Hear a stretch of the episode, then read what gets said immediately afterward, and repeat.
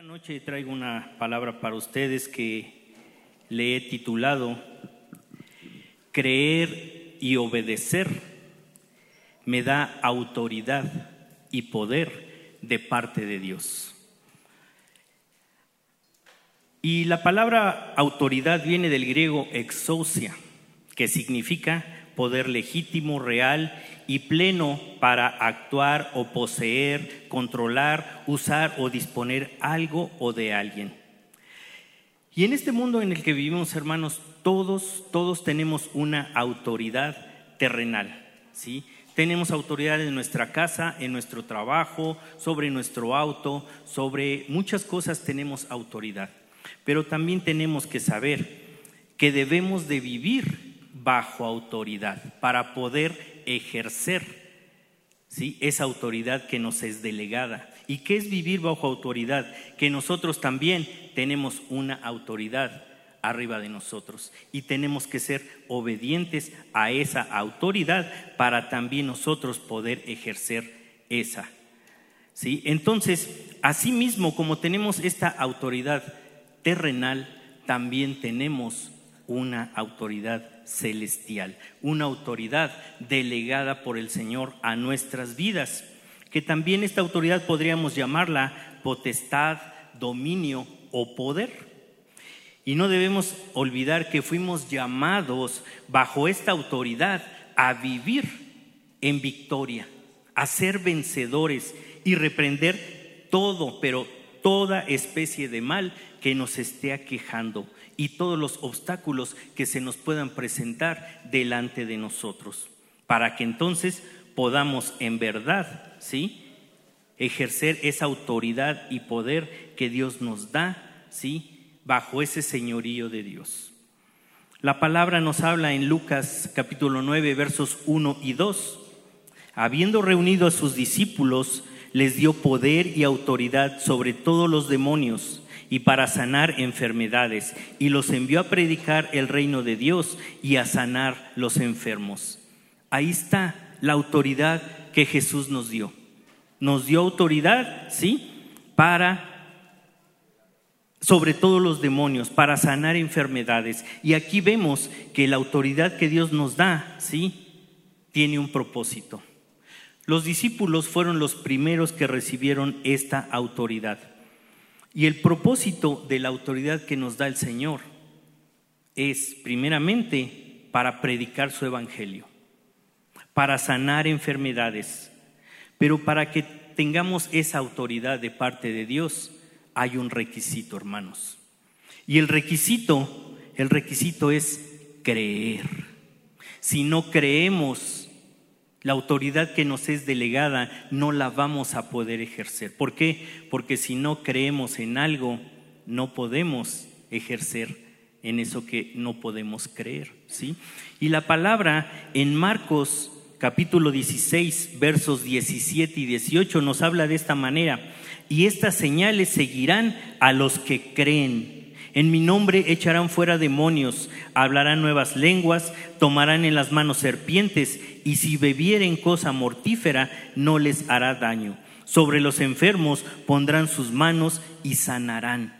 Esa es la autoridad que Jesús nos ha delegado. Yo pregunto, ¿creemos en esta autoridad que tenemos?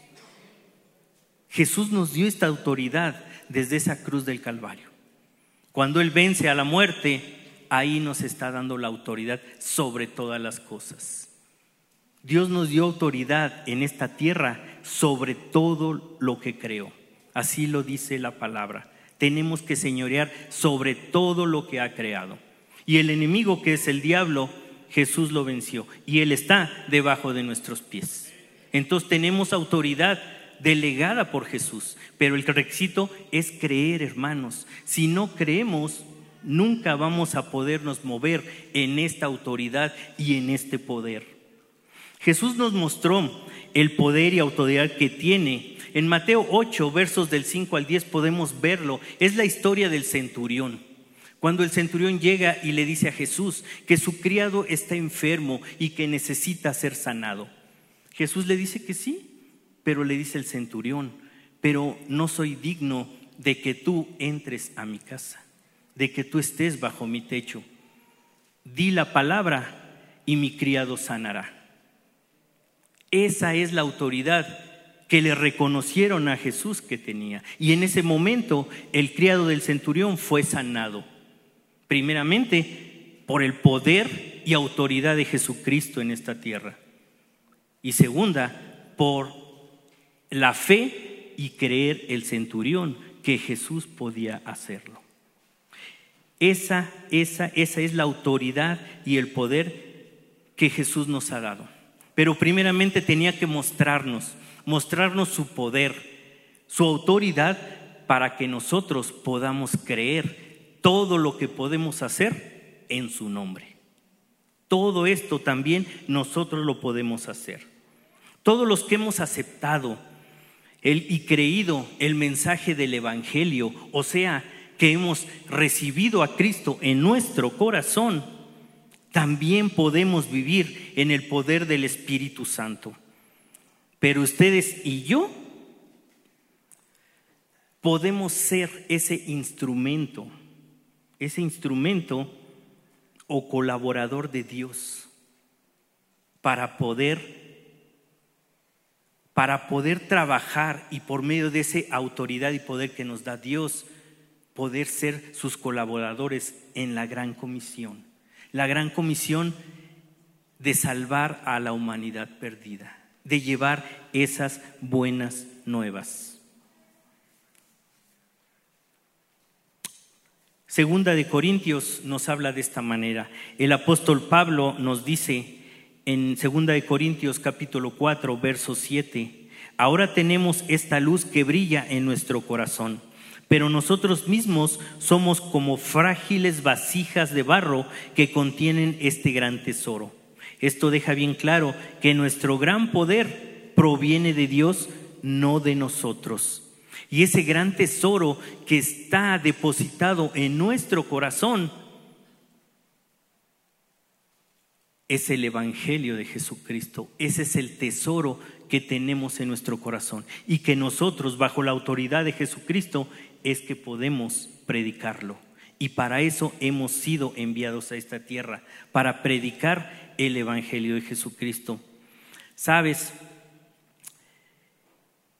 mi pastora Sandra hace unas semanas compartía una palabra sobre la unidad del Espíritu.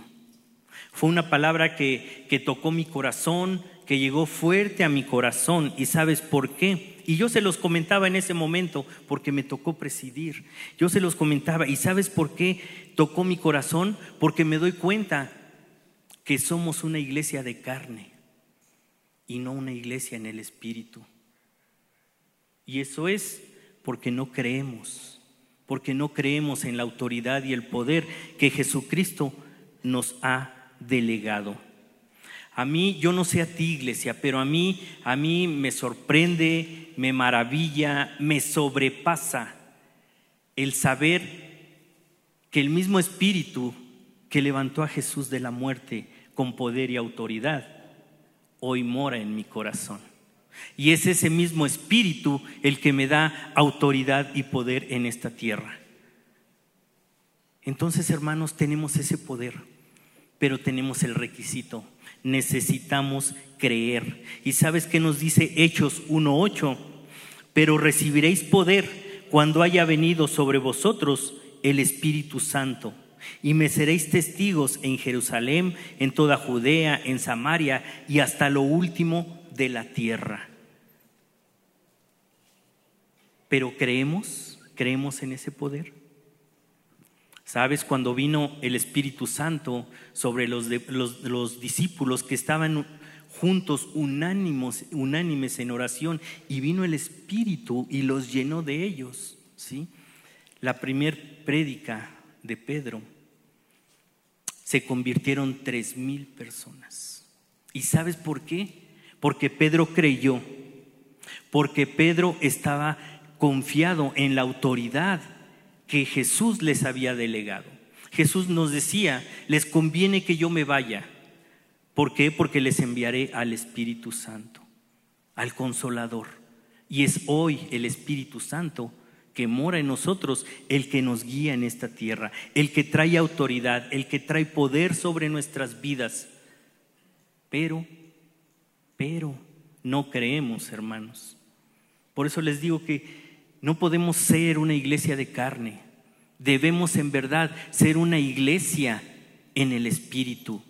Creer en verdad la obra del Espíritu Santo en nuestras vidas creer la obra de Jesucristo en esa cruz del Calvario. Es que si no creemos en la autoridad que el Espíritu Santo derrama sobre nosotros, entonces tampoco creemos en el sacrificio de Jesucristo en la cruz, porque la autoridad que tenemos nos viene desde esa cruz del Calvario, cuando Jesucristo se levanta de la muerte con poder y gloria.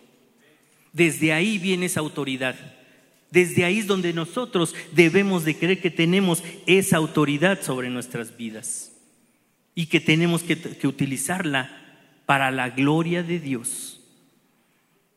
El miércoles pasado aún mi pastor Ernesto nos compartía sobre David y la batalla con, con, Goliat. ¿sí? Y sabes, David se presentó a esa batalla confiado, con su fe puesta en Dios y seguro de que Jehová de los ejércitos estaba con él. ¿Y cuál fue el resultado de ese combate? David salió victorioso. Dios le dio la victoria, pero porque David creyó, porque David estaba confiado en que Dios estaba con él, que Dios estaba peleando su batalla. Hermano, ¿quién está peleando tu batalla? ¿La estás peleando tú con tus fuerzas? Permite que Dios pelee tu batalla. Pon tu fe, pon tu esperanza, pon tu confianza en Dios. Créele a Dios y en verdad tu vida va a cambiar. Sabes, se me han acercado hermanos y me dicen, hermano Jesús, tengo problemas, estoy enfermo, podría orar por mí y yo con mucho gusto lo hago en verdad, créanme, con mucho gusto oro por ellos. Hay quien me ha preguntado, hermano, ¿por qué yo no puedo orar en lenguas? ¿Por qué yo no puedo hablar en lenguas? Hay quien aún me ha dicho, hermano, yo no creo en las lenguas. Y quiero decirte que si no tomamos autoridad sobre todo lo que nos aqueja, es porque el problema de la humanidad es la incredulidad. Es lo que siempre ha sido el problema del hombre. No creemos. No creemos si no vemos. No creemos si no lo tenemos en la mano. Pero así no es el poder y la autoridad de Dios sobre nuestras vidas. Así no lo es. Vivimos en una sociedad donde se nos quiere moldear, se nos quiere invadir de pensamientos. La humanidad en esta sociedad dice, yo como Santo Tomás, hasta no ver, no creer. Pero hermanos, no tenemos que moldearnos a este mundo, no tenemos que moldearnos a lo que el mundo quiere que aprendamos, a lo que el mundo quiere que nos movamos. No, tenemos nosotros que aprender y movernos en esta autoridad. Esta es la autoridad para nosotros, la palabra del Señor. Juan capítulo 20, versos del 27 al 29, en la nueva traducción viviente dice, luego dijo a Tomás, pon aquí tu dedo y mira mis manos, y acerca tu mano y métela en mi costado, y no seas incrédulo, sino creyente. Entonces Tomás respondió y le dijo, Señor mi Dios y Dios mío. Jesús le dijo, porque me has visto, Tomás, creíste. Bienaventurados los que no vieron y creyeron. Y esos, esos somos nosotros, hermanos, porque nosotros no caminamos con Jesús. Ellos sí caminaron, ellos sí lo escucharon hablar. Nosotros no hemos caminado con Él pero nosotros tenemos aquí su palabra, su sabiduría, y nosotros tenemos que refugiarnos en esta palabra, porque aquí está la sabiduría del Señor, y en esta palabra viene autoridad a nuestras vidas. Tal vez preguntarás, ¿y cómo puedo moverme en este poder y autoridad del Espíritu? Quiero decirte que los hijos de Dios necesitamos, necesitamos el poder del Espíritu Santo para poder vivir en victoria. Si no tenemos ese poder del Espíritu, si no tenemos esa presencia del Espíritu Santo en nuestras vidas, no vamos a poder vivir en victoria. El poder de Dios es vital para los retos que podamos enfrentar en la vida, sea cual sea el reto, sea cual sea lo que podamos estar enfrentando, lo que podamos estar pasando, cualquier desierto, cualquier tribulación, necesitamos el poder de Dios, el poder del Espíritu Santo sobre nuestras vidas. Y la Biblia, la Biblia nos habla de cómo los discípulos continuamente buscaban la presencia de Dios. ¿Para qué? Para refrescar su autoridad y su poder. Esa autoridad y poder que Dios les había delegado, que había depositado en ellos. Es en este poder, hermanos, en que nosotros tenemos que movernos. Muchas veces no creemos que lo podemos hacer. Y es normal. Y les voy a decir normal hasta qué punto, hermanos. Normal porque vivimos en esta carne, en esta carne que no nos permite hacer muchas cosas. Pero cuando nosotros logramos dominar nuestra carne, vencer nuestra carne, el Espíritu de Dios va a crecer en nosotros.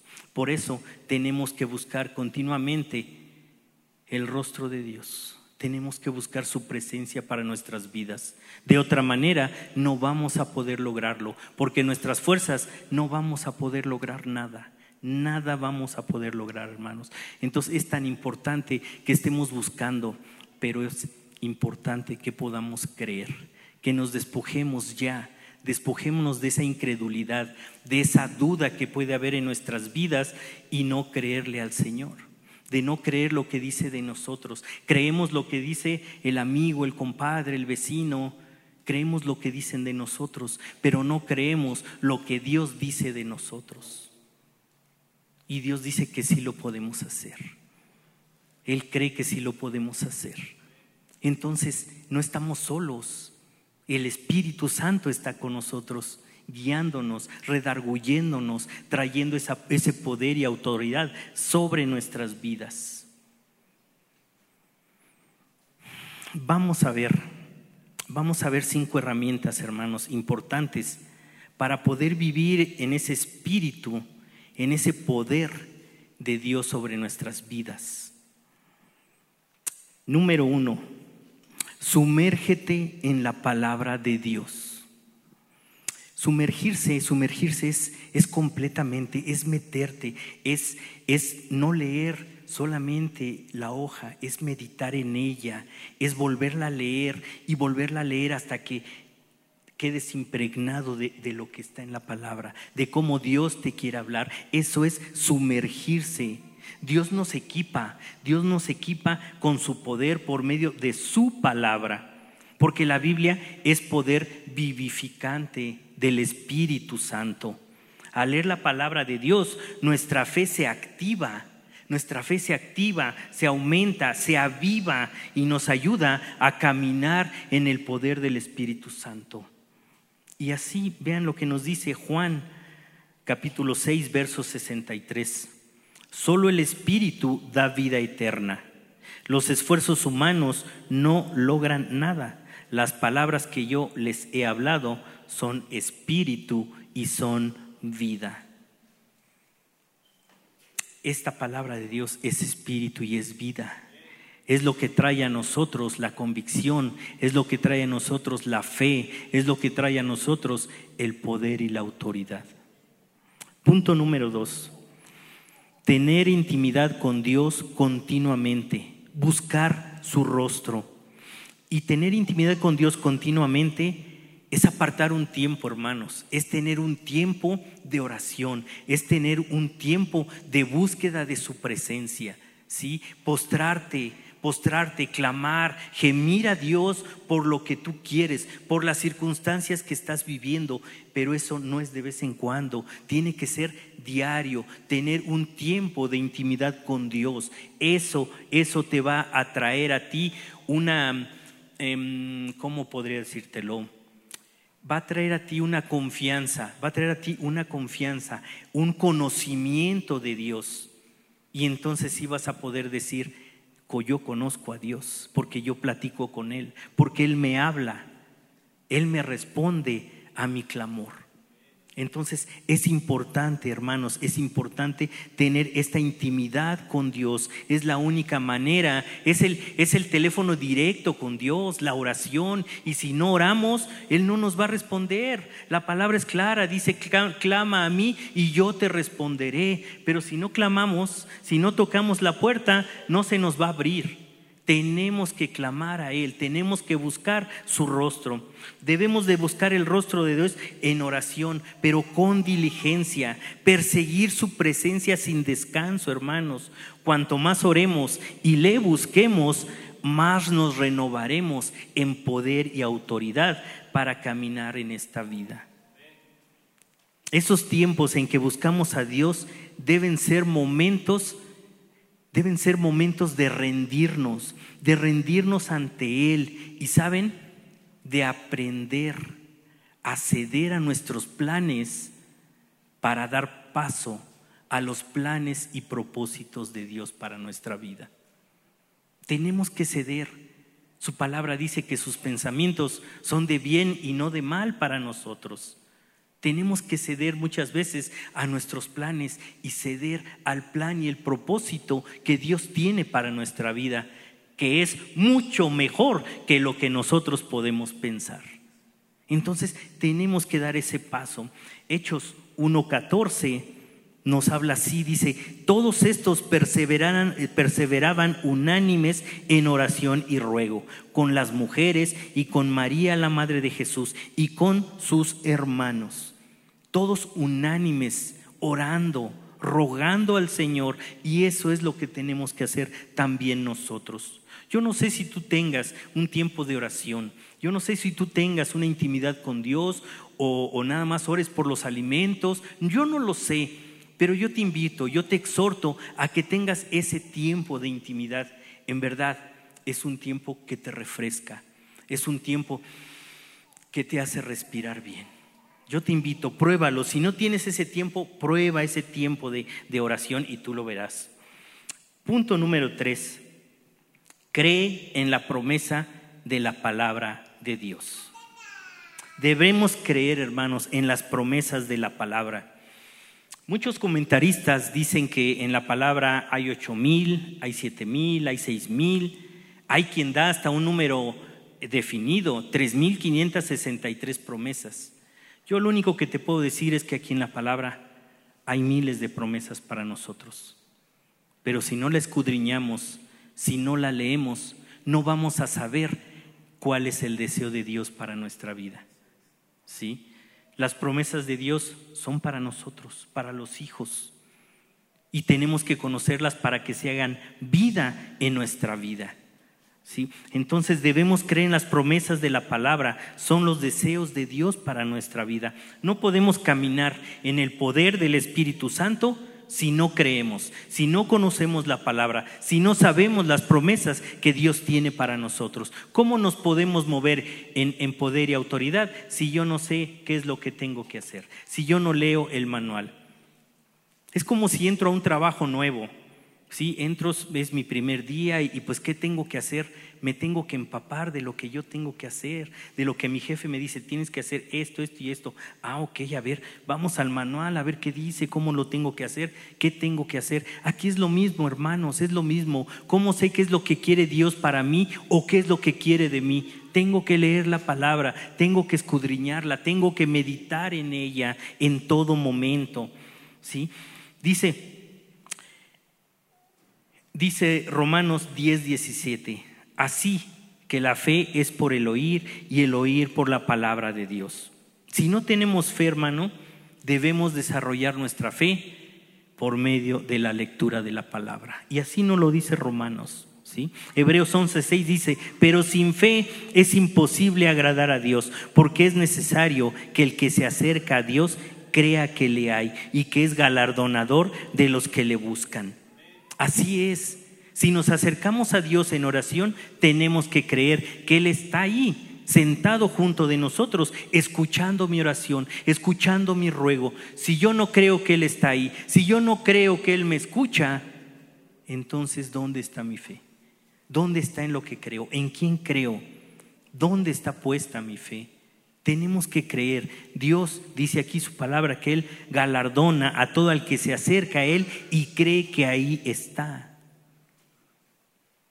tenemos que escuchar la palabra, leer la palabra para que nuestra fe sea aumentada y sea reafirmada esa fe. Punto número cuatro, hermanos. Debemos de permanecer en Él. Hermanos, no basta, no es suficiente que recibamos el poder de Dios una sola vez. ¿Cuándo lo recibimos? Cuando nosotros creímos en el Evangelio y, le abrimos nuestro corazón para recibir a Cristo, en ese momento el Espíritu Santo vino a nosotros, vino a morar, vino el poder y la autoridad a nuestra vida en ese momento, desde un principio. Pero con eso no basta, tenemos que seguir morando bajo las alas de Él, buscándole, orando, clamando, ¿sí? Necesitamos tomar más tiempo para estudiar la palabra, hermanos, para meditar, para orar, para creer, para que nuestra fe sea reafirmada y no tengamos duda, no tengamos incredulidad. Guardar sus mandamientos es esencial, hermanos, para tener una vida llena del poder de Dios. Una vida alejada del pecado es la que tiene acceso al poder de Dios. Así es, hermanos. Una vida alejada del pecado es la que tiene acceso al poder de Dios. Juan 15:5 nos habla de la siguiente manera: Yo soy la vid, vosotros los pámpanos. El que permanece en mí y yo en él, éste lleva mucho fruto, porque separados de mí nada podéis hacer. Y esto es real, hermanos. Separados de Dios, nada, nada podemos hacer. Porque por nuestra fuerza, por nosotros mismos, no somos capaces de nada. Necesitamos la autoridad, el poder y la presencia del Espíritu Santo en nuestras vidas. Solos no lo podemos hacer. Separados de Dios, nada, nada podemos hacer, hermanos. Punto número cinco amar a mi prójimo. ¿Sí? Lo escuchaste bien. Amar a mi prójimo. Amar a mi vecino que me echa la basura cuando barre. Amar a mi vecino que le avienta de piedras a mi mascota. Amar a mi vecino que me raya mi carro, que me poncha mi llanta. Amar a mi vecino que maneja mar en el microbús. A él lo tenemos que amar. Aún la palabra dice que de qué me sirve amar al que me ama, tenemos que amar al que no nos ama y tenemos que amar a nuestro prójimo. Juan capítulo 15, versos del 12 al 17 nos habla de esta manera. Este es mi mandamiento, que os améis unos a otros, porque yo os he amado. Nadie tiene mayor amor que este, que uno ponga su vida por sus amigos. Vosotros sois mis amigos si hacéis lo que yo os mando.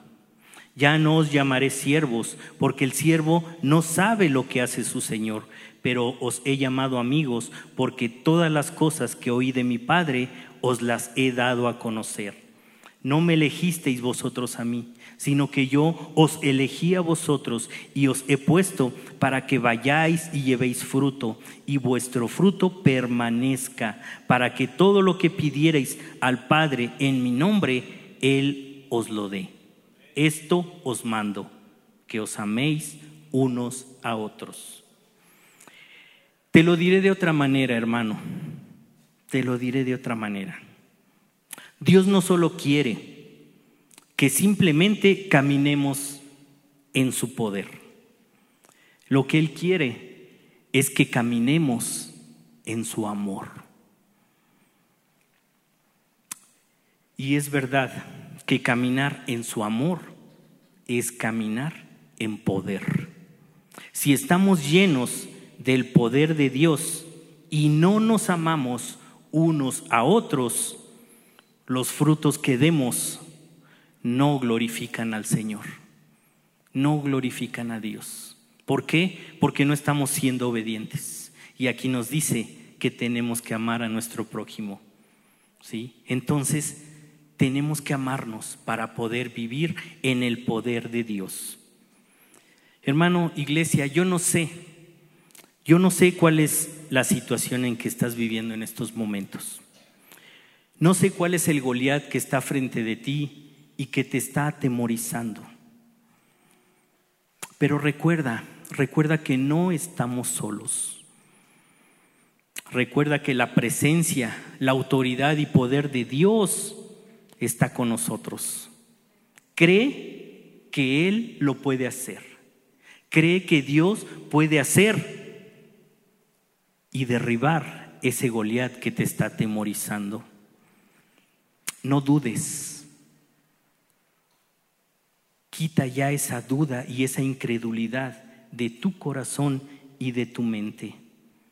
Entonces, cuando quites esa duda y ese temor, esa incredulidad de tu mente, muéstrale a tu problema y muéstrale a tu Goliat qué tan poderoso es el Dios en el que crees, qué tan poderoso es el Dios que te da autoridad y poder sobre él. ¿Sí? Dale un aplauso al Señor, dale un aplauso al Señor, porque Él es el que da la autoridad y poder sobre nuestras vidas. No es de nosotros. Por nosotros no podemos hacer nada. Nosotros no podemos sanar, nosotros no podemos echar demonios fuera, nosotros no podemos transformar. El que sana, el que da vida, el que transforma, el que echa demonios fuera, es Él, por su poder. Y si nosotros lo podemos hacer es precisamente por el poder que Él nos da, por el poder que delega sobre nuestras vidas. Es por eso que lo podemos hacer. Nunca debemos dudar, hermanos, que tenemos poder de parte de Dios. Hay poder y autoridad en nuestras manos, pero necesitamos tener discernimiento, buscar estrategias, tomar acciones usando las herramientas dadas por Dios, manteniendo una comunión íntima con Él a través de la oración es el único conducto en el que nosotros vamos a poder encontrarlo y hablar con Él, dándole siempre la gloria a Él, porque el del poder es Él, no nosotros, recuérdalo, todo es por Él. Para nosotros no podemos hacer nada. Y entonces su poder a través de tu vida traerá sanidad y liberación a muchos. Esa es la la receta, hermanos. Y Juan 14, verso 12 nos dice, de cierto, de cierto os digo, el que en mí cree, las obras que yo hago, él las hará también, y aún mayores hará, porque yo voy al Padre. Escrito está que nosotros también lo vamos a poder hacer. Solo recuerda bien que no es en nuestra fuerza, es en el poder de Dios. Voy terminando voy terminando. Cierra, cierra hermano tus ojos. Cierra tus ojos. Iglesia, vamos a sumergirnos en su palabra y a despojarnos de toda incredulidad y hagamos un compromiso con Dios de ayunar, de orar, para que su poder se manifieste a través de nuestras vidas y no dejemos de buscar su rostro todos los días de nuestra vida. Vivamos para hacer que su nombre sea glorificado y exaltado por siempre. Escucha esta alabanza, hermano. Escucha esta alabanza. Cierra tus ojos.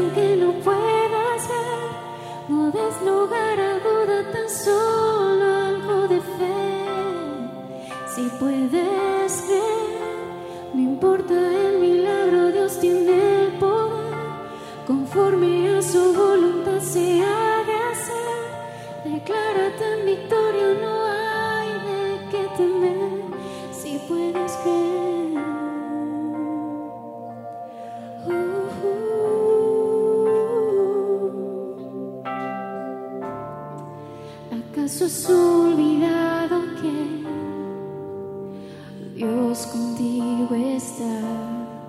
Que solo Él puede secar el mar para que puedas cruzar. Y en ti está la decisión de ser un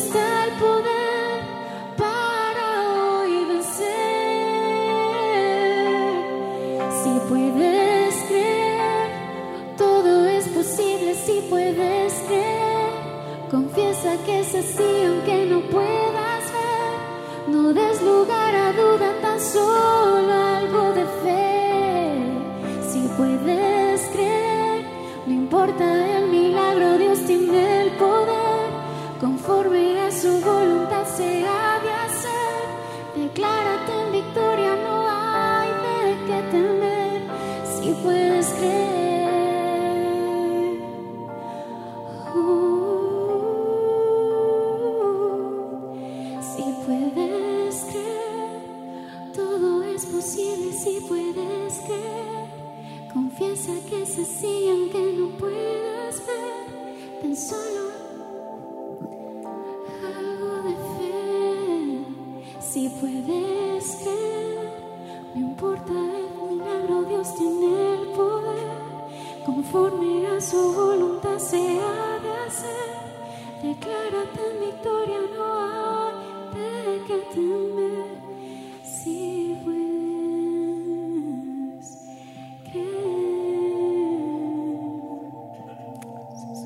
Sí, Señor. Padre, perdónanos, Señor. Perdónanos, Padre, si no hemos confiado, Señor. Si la duda ha entrado en nuestro corazón, Señor. Si nuestra fe ha flaqueado, Padre. Perdónanos, Jesús, si no le hemos dado el valor correcto a tu sacrificio en esa cruz, donde tú nos diste libertad y donde nos diste autoridad y poder sobre el enemigo, Señor, y sobre todo lo que se puede enfrentar a nosotros, Dios. Perdónanos, perdónanos Jesús, perdónanos, ayúdanos, ayúdanos a quitar esta incredulidad, a quitar esta duda, a quitar esta falta de fe en nuestro corazón. Toca nuestro corazón, Padre. Transfórmanos, renuévanos, Señor. Aún nuestro pensamiento, renueva nuestro pensamiento, nuestro corazón, Señor. Tócanos, Señor. Un toque de ti es lo que necesitamos, Dios, para ser transformados, Padre. Perdónanos, Dios. Perdónanos, Señor. Gracias. Gracias Padre porque yo sé que tú nos escuchas. Gracias Dios porque has sido bueno Señor. Aunque te hemos fallado Dios, tú sigues siendo fiel con nosotros y tú nos sigues ayudando Padre. Gracias, gracias Dios por todo lo que hiciste por nosotros, por todo lo que estás haciendo Dios, pero aún por todo lo que harás Padre. Porque estoy seguro que lo mejor Señor está por venir a tu iglesia Dios. Gracias, papito. Te bendecimos esta noche y exaltamos tu nombre en el nombre de Jesús. En el nombre de Jesús, Señor. Amén y amén, Señor. Amén, Dios. Dios te bendiga, iglesia.